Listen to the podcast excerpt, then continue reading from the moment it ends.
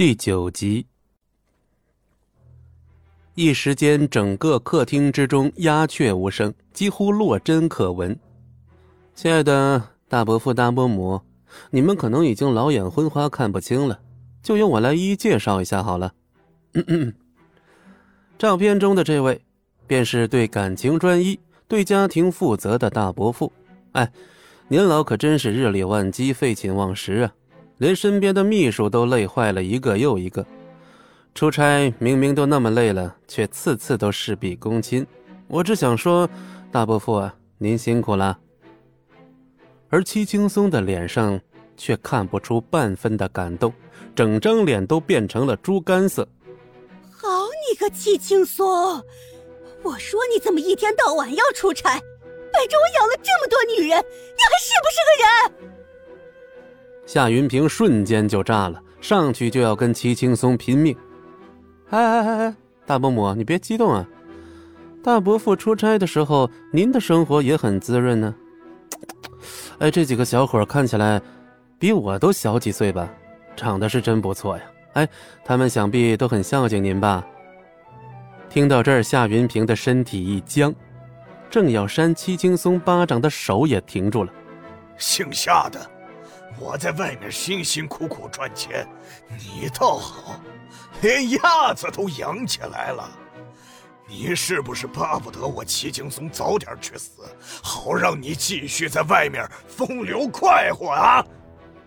齐青松一把推开了夏云平。放屁！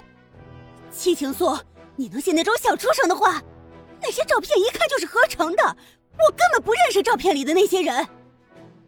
不认识，上次我看你手机屏保就是那个男的，你还骗我说是网图，你再给我说一遍，那是不是网图？夏云平哑了半张嘴，支支吾吾的半天说不出一句话。七不义是一边笑一边把手指指向了最后一个方向。不过，还得说是青出于蓝而胜于蓝呀，我这位好大哥就厉害多了。多人运动那是家常便饭，只可惜啊，不太走运，中标了。也不知道这位医生给他治好了没有。啊，对了，莫小倩，你可得多关心关心他的身体啊。莫小倩听的是面红耳赤，咬着牙说不出一个字，只能满眼怨恨地盯着戚不义。而戚青松和夏云平已经扭打在了一起，那嘴里更是妙语连珠般的喷着脏话。戚不义也不说话，一脸微笑的看戏。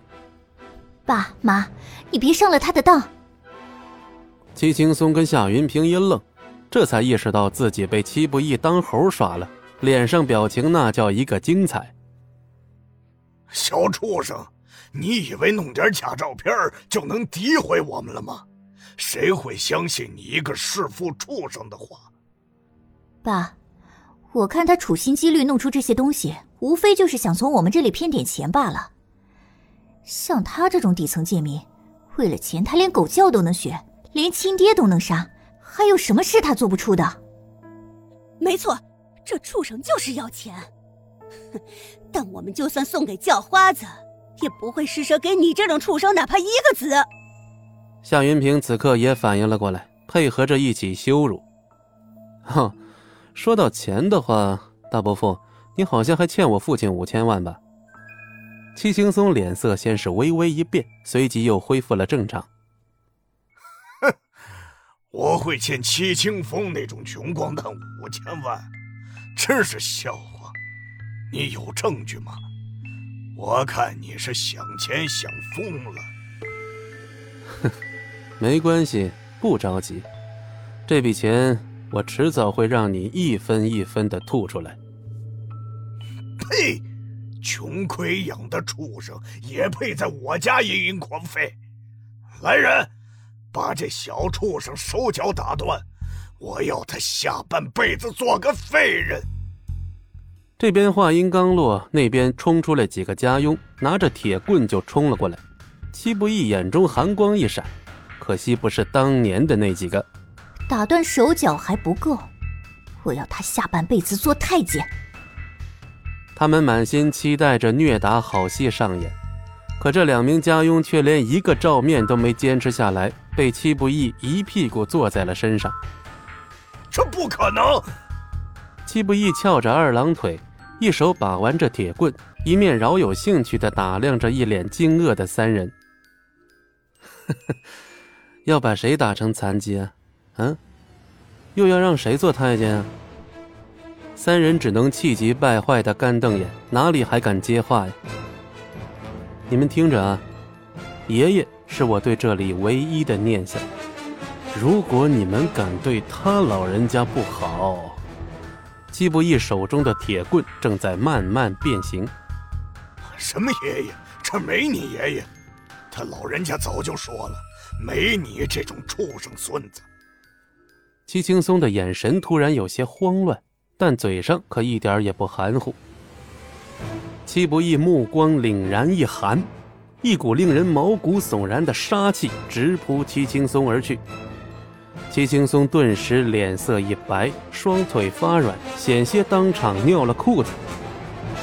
虽然只是一抹眼神，但在戚青松的眼里，却犹如一头咆哮的雄狮在盯着他这个微不足道的蝼蚁。砰的一声。七不义飘然而去，只留下插在地板里的孤零零的一根铁棍。本集播讲完毕，感谢您的收听，我们精彩继续。